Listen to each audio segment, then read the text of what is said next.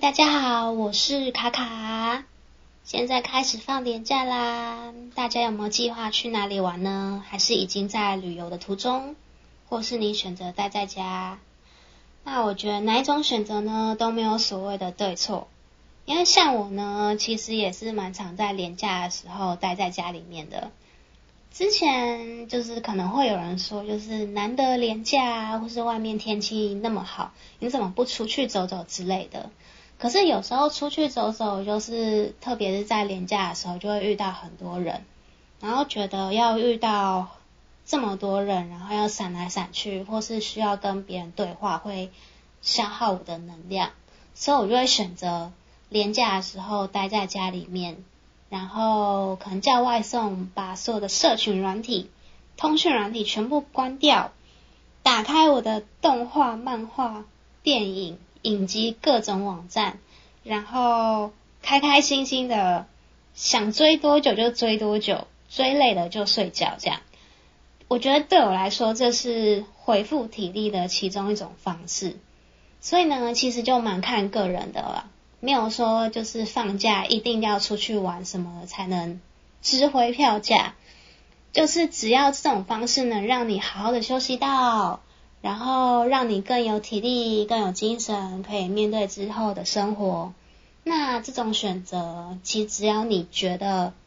对你来说是好的，那就足够了，就不太需要在意别人说什么一定要出去旅游之类的，嗯。我自己觉得是这样，而且还不是还有个说法吗？别人在上班的休假日才是真的假日，所以我有时候会选择在平日的时候请假，然后出去玩。这时候的放假就会觉得哇，别人还在上班，但是我在外面玩呢，而且人还比较少，就是很多餐厅或是。景点你就不用跟别人人挤人，或是可能会有预约不到的的可能性。那这样子其实玩起来也是蛮开心的。然后回到本来的话题，其实我这次还是有去东京，不过我是前一个礼拜去的，因为二八连假的票价，就算是联航去日本还是很贵。我记得之前去看的时候，好像是台币两万多，现在不知道有没有更贵。那，呃，我回程的时候，我其实是那个时间点是已经靠近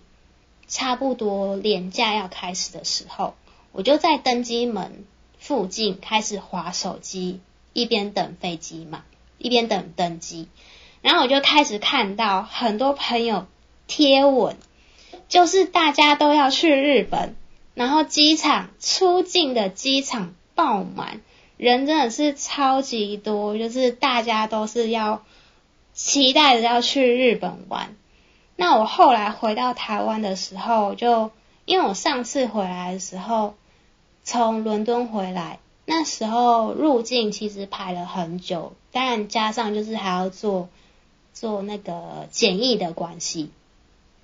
可是这一次入境就非常的轻松更顺利，因为根本就没有人要在这个时间点入境，大家都是想要出去玩，然后所以我就看到就是我的朋友开始散布在日本的各个地方，就是在福冈啊，在大阪，在东京，在浅草，就好像全。全台湾的人都在日本玩的那种感觉，有点好奇为什么就是没有想要去欧洲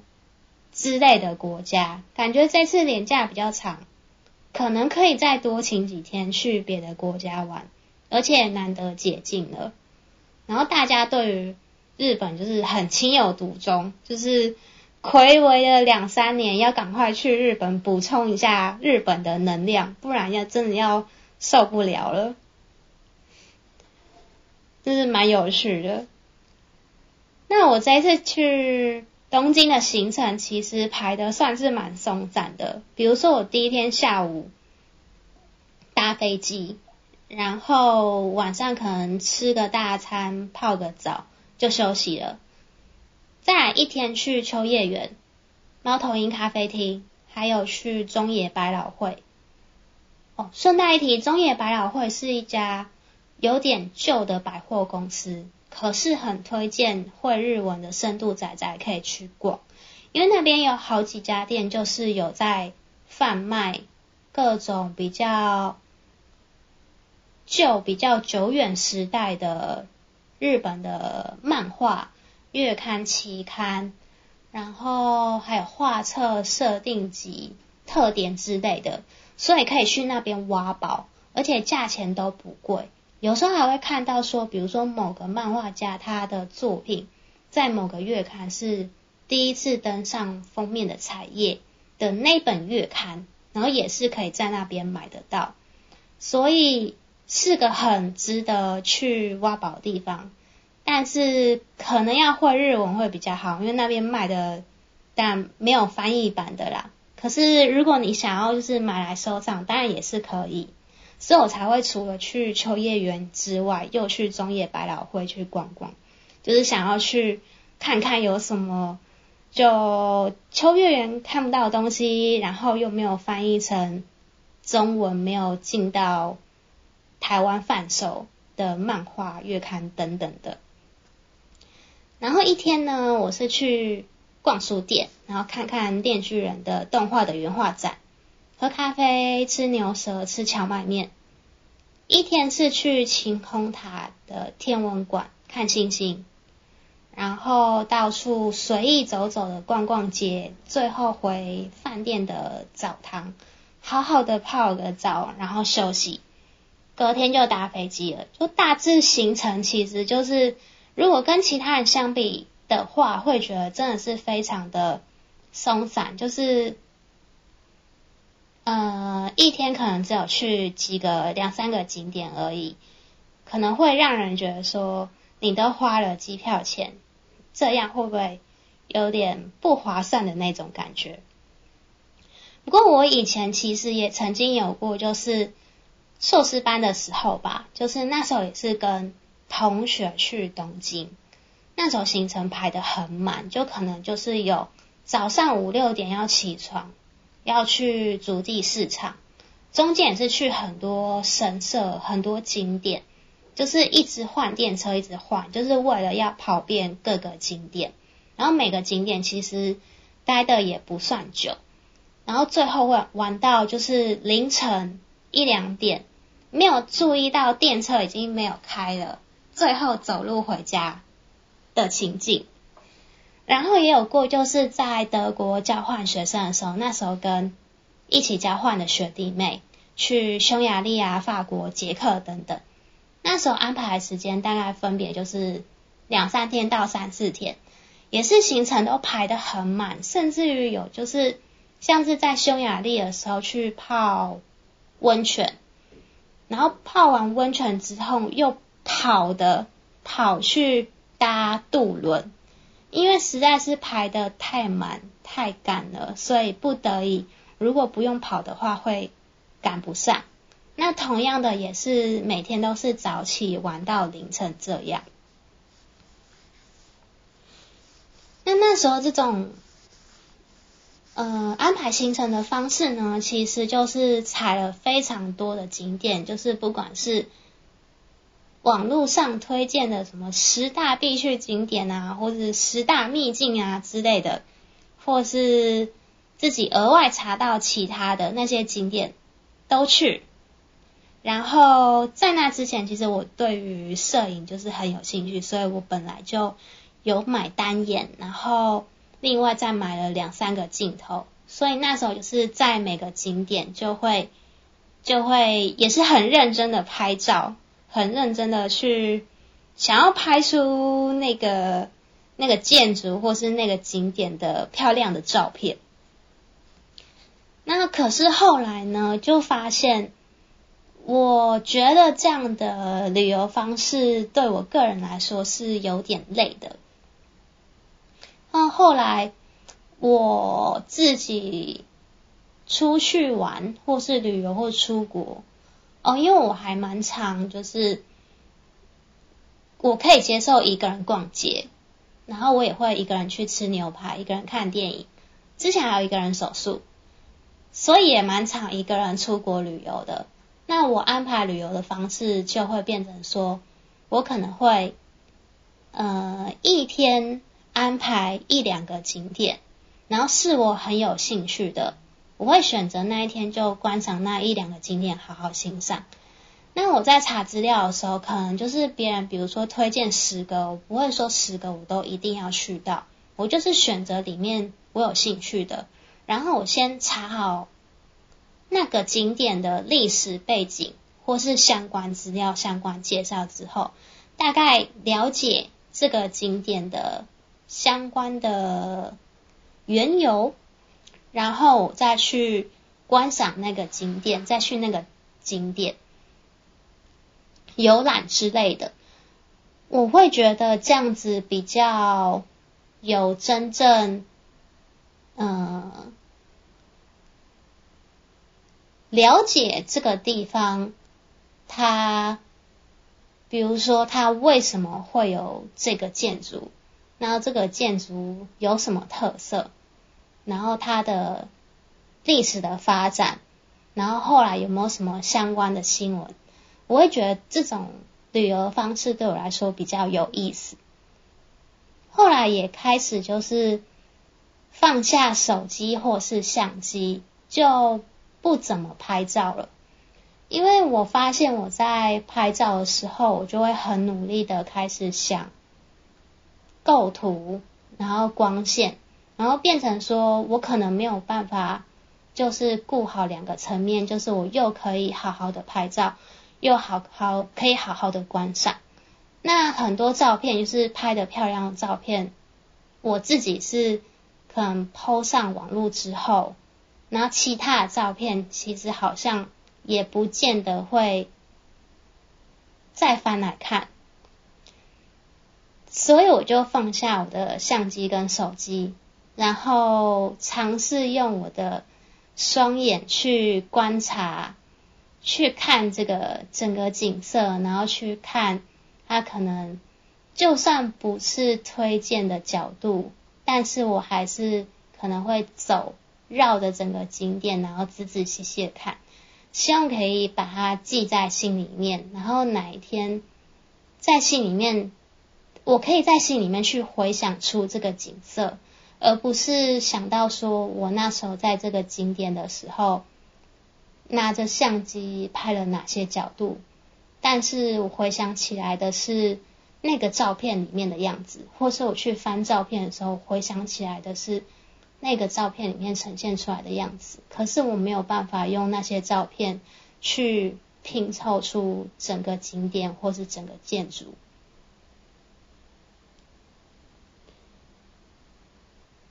呢，我还会用一种旅游方式，就是比如说我可能会搭电车、搭地铁。或是路上轻轨，其实就看那个国家的主要的交通工具。接下来就是随意停在某一站，然后不看地图就到处走。前提是你要知道，你知道呃，记得来时的路，知道怎么回家，然后要自己的注意自己的人身安全。我觉得很有意思。就是因为太多的时间，我们都是按照着别人的推荐方式去游览，但是那个都是别人走出来的。尽管说你按照别人推荐的方式去观赏，蛮有可能真的都是看到美丽的景色，吃到好吃的餐厅，可是那个都是别人走出来的东西，所以我就会。可能看到某条巷子，尽管没有人推荐，然后，可是我觉得有意思，所以我就我就弯进去了。那有的时候可能会发现别有洞天，它可能会有一些有趣的东西、有趣的店铺。有时候你会觉得这个巷子，嗯，果然真的什么都没有呢？为什么弯进来？可是我觉得这就是有趣的地方，因为。它不是一个预定好的行程，所以就会有一些意外的惊喜、意外收获。我也会就是不看餐厅的评价，就直接走进去吃。那也是蛮有可能就是吃到觉得不好吃的餐厅，可是有时候也会吃到一些，呃，不在推荐名单上，然后可能比较偏当地的菜肴、当地的菜色。然后或是那可能是比较本地人才会去吃的店，然后就可以还可以有时候还可以跟顺便跟店里面人聊天，因为它会变成是一个观光客很少进去的地方，然后他们会觉得你进去还挺奇怪的，但是还是很友善的会跟你聊天，当然你也可以主动跟他们聊天呐，就会有一些比较不一样的体验。那时候我就是随便进人家餐厅，然后就对方就跟我聊天，然后他们是。从美国来到德国定居的呃美国人，然后他们在餐厅里面教我讲德文，然后我在餐厅里面用德文点餐，觉得非常有意思。然后像是我这一次去东京，其实那时候就有经过一座墙，它不是什么景点，可是它上面就是贴了一些小学生啊、中学生所做的。呃，毕业展的一些绘制的图片，然后贴在墙面上，就停下来观赏。虽然它真的，呃，不是什么特殊的地方，可是我就是觉得它很有特色，很漂亮，所以我就选择停下来看。然后旁边呢，刚好是一条河，天气很好，太阳